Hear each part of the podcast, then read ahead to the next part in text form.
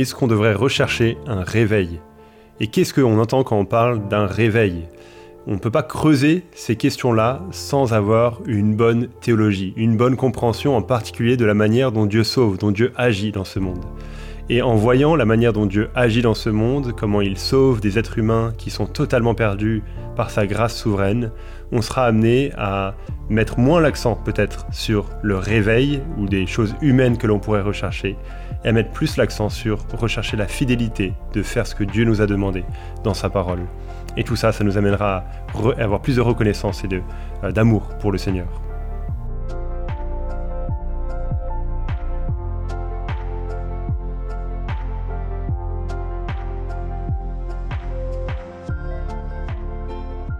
Hello, hello Salut Bienvenue à Pasteur en formation, un nouvel épisode dans ce podcast où on vous fait découvrir les bienfaits de la formation en théologie euh, pour soi-même, pour la croissance chrétienne et pour le service de l'église locale. Bienvenue Benjamin. Ah, c'est pas Jonathan Ah, c'est pas Jonathan Ah oui, c'est Benjamin Bravo à ceux qui ont deviné la voix, que c'était pas Jonathan. C'est ça, Et je dis Benjamin, Benjamin Egen, pour qu'on sache bien qui tu es. Euh, voilà, c'est ça.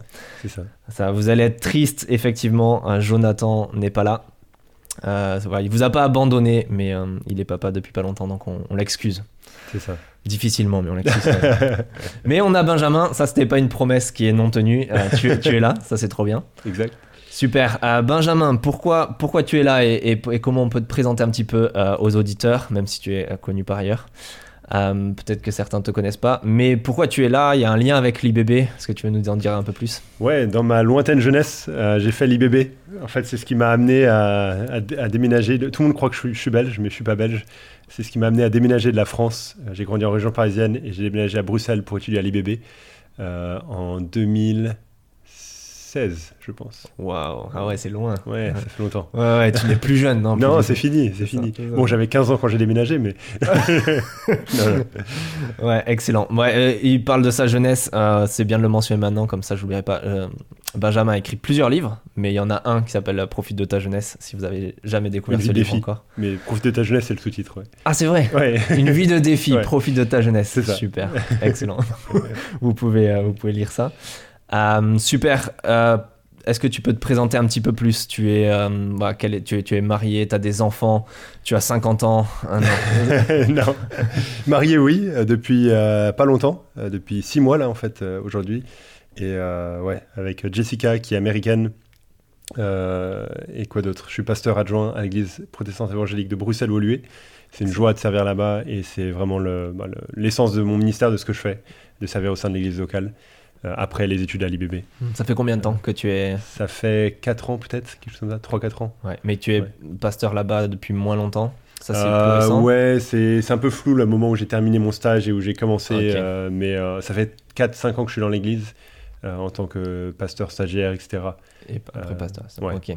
Ok, super. Excellent. Et après, à part ça, est-ce que tu as des, des, loisirs dans la vie? Tu lis, tu lis pas mal, non? Toi, Je lisais pas mal, euh, mais les derniers mois étaient plus compliqués euh, pour trouver des temps de lecture. Donc, euh, j'ai un rythme de lecture peut-être un peu plus normal. Mais, ouais. mais j'aime bien lire. Ouais. Mais c'est un plus un challenge maintenant de trouver du temps. Et mis à part, du coup, la théologie, quels sont tes loisirs, tes, tes passe-temps Qu'est-ce que tu qu'est-ce que aimes bien? Ouais, le mieux pour moi, c'est toujours une bonne soirée entre amis. Euh, ça me fait toujours euh, voilà, du bien, ça me repose, mais euh, j'essaie de faire du sport, courir un petit peu. Bah, ça encore, ça fait quelques mois que je, je cours plus trop avec le froid à Bruxelles et la pluie. Venez quand même l'IBB, hein, mais il pleut quand même de, pas mal. mais ouais, courir, faire du sport, ça me fait du bien, ça m'aide à vider le cerveau. Euh, voilà, c'est vrai qu'aujourd'hui il fait beau donc. C'est ça, il y a un... je, devrais aller courir euh, cet après-midi peut-être. Ça. et puis on dit qu'il fait moche en Belgique, il y a un grand soleil. Il me semble qu'un des derniers épisodes on évoquait ça, il faisait grand soleil aussi. Ah, excellent, excellent. il y en a même qui ont déménagé depuis Toulouse euh, jusqu'à Bruxelles. quoi. Ça, ça m'arracherait la langue de dire qu'il fait plus beau ici que, dans le sud de la France. Mais bref, venez quand même à, Bruxelles. Excellent, trop bien, bah, c'est super d'être ensemble, Benjamin.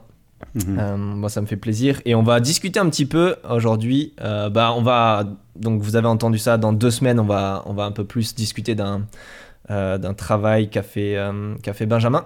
voilà, qu'il a introduit tout à l'heure. Donc vous avez entendu ça. Mais on va on va discuter un petit peu plus de sujets en lien maintenant. Je pense on, on, parle entre nous que ce serait bien de parler de la sotériologie. Qu'est-ce que c'est la, la sotériologie pardon, C'est un mot compliqué. Quelqu'un disait en rigolant que les théologiens sont payés pour créer des mots qu'ensuite ils sont payés pour, expliquer. C'est ça.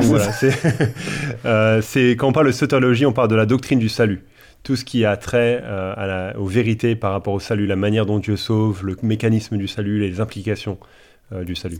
Ça. Donc si vous vous souvenez un petit peu ce qu'on a fait dans, dans, tous les podcasts depuis le début, on avait commencé par là, on avait parlé de la théologie systématique, donc la manière de euh, d'expliquer, de, décrire la théologie organisée par thème et de manière, de manière logique, donc voilà, systématique en commençant par Dieu, ensuite l'homme, de manière chronologique aussi, tant qu'on peut. Bref, donc euh, ça c'est la théologie systématique, donc la sotériologie c'est un sous-domaine de, cela, mhm. c'est euh, le thème du salut euh, dans la théologie systématique. Donc on, revient un peu sur, sur cette idée de reprendre la théologie systématique.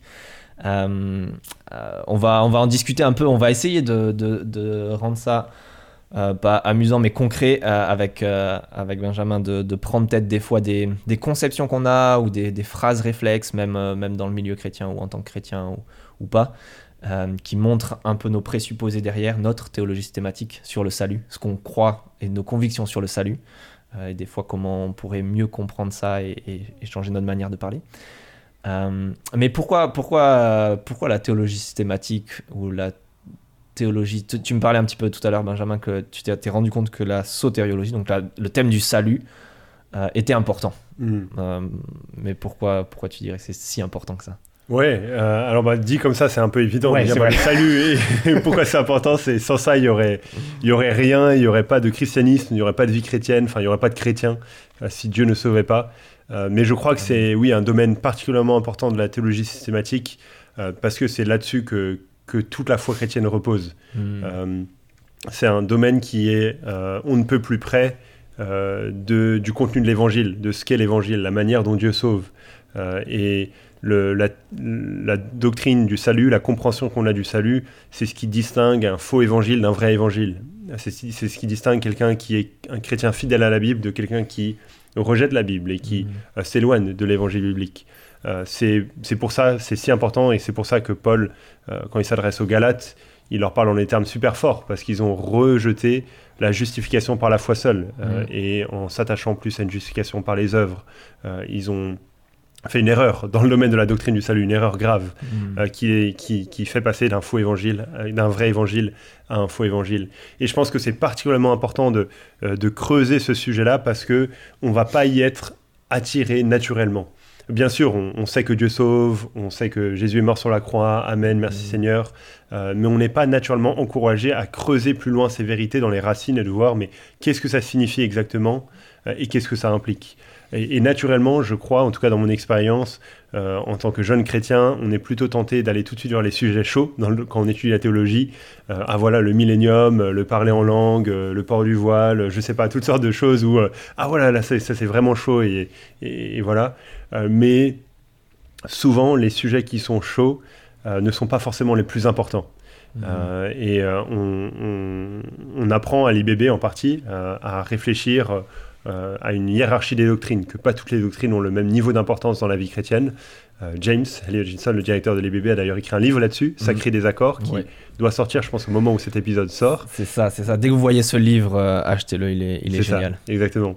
Et qui nous encourage à voir, mais il y a certains sujets qui ont plus d'importance euh, que d'autres. Euh, et on ne doit pas ranger toutes les doctrines euh, au même niveau.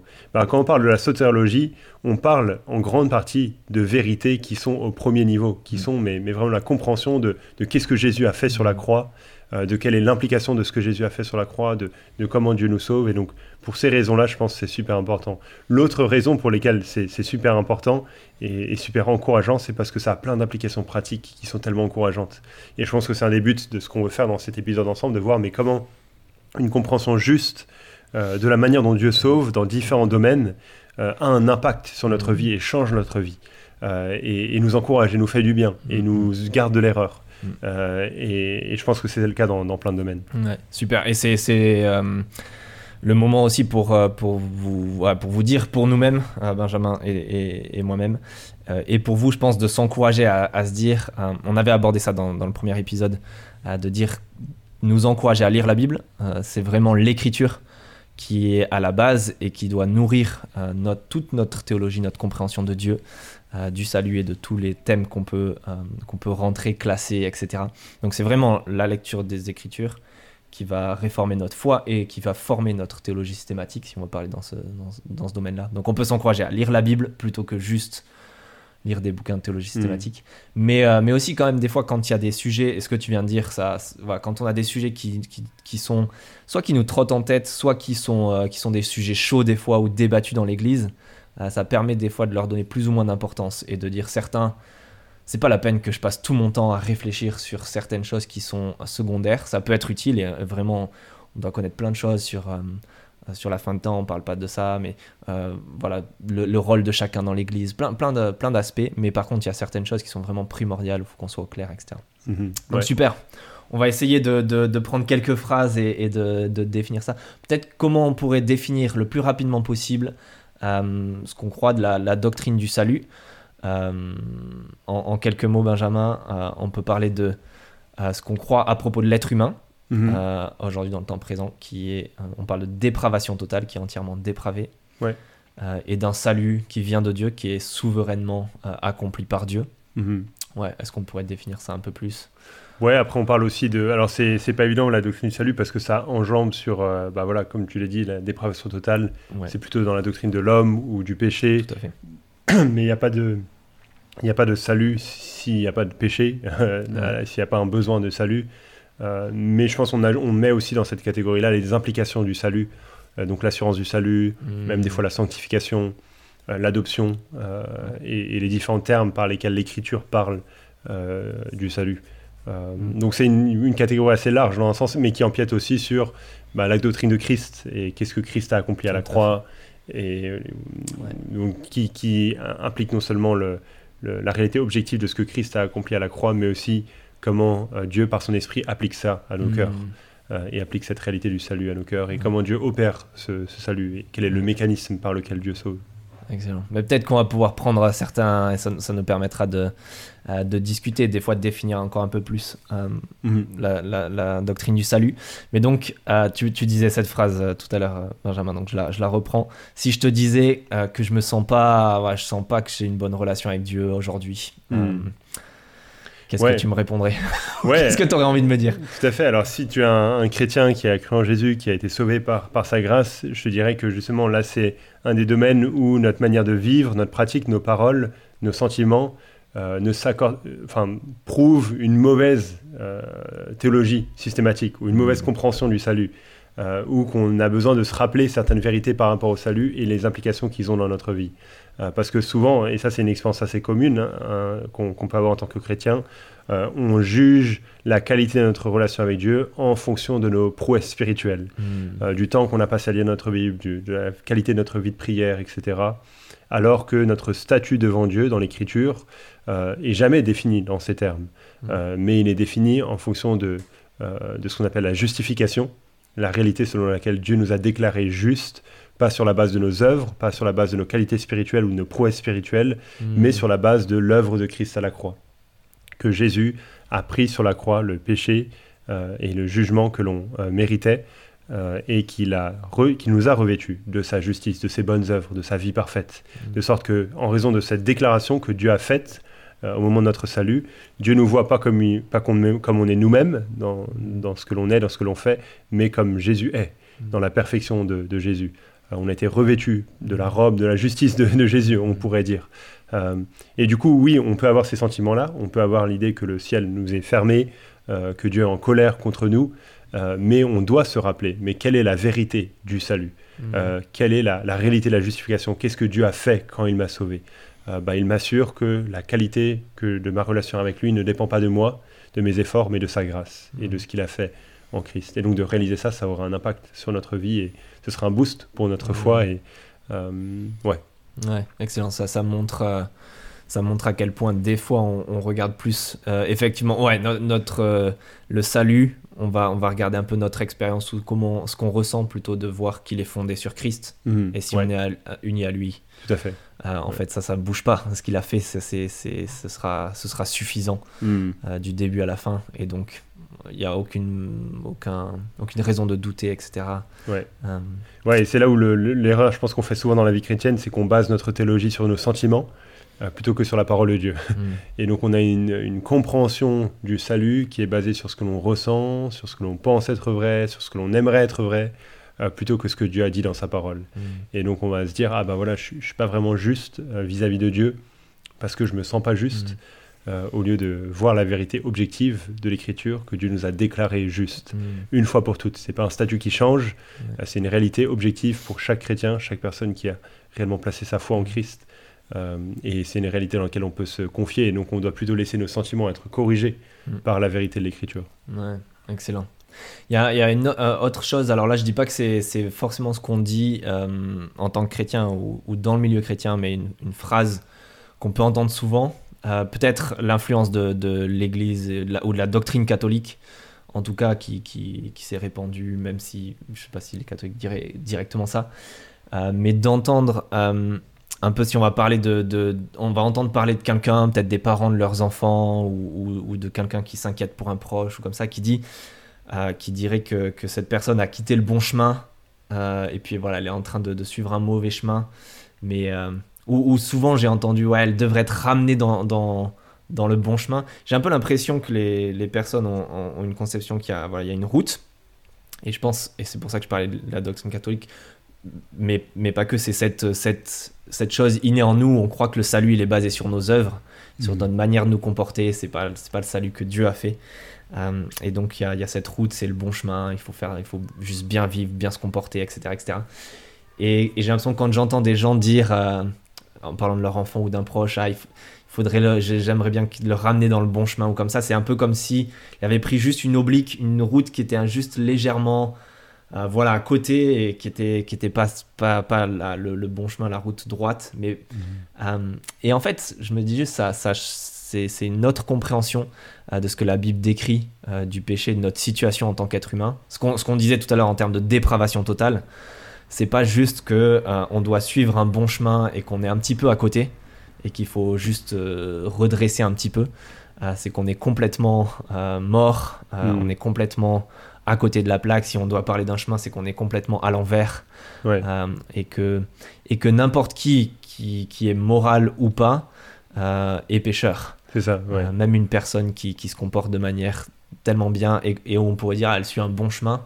Euh, non, en fait, elle est, elle est pécheur en train de ne pas reconnaître Dieu comme étant Dieu, en train de vivre sa vie pour Dieu, ce qui est la base du, du péché, juste la, la rébellion contre Dieu, la révolte contre Dieu, qui est juste des fois de l'ignorance hmm. euh, vis-à-vis de Dieu.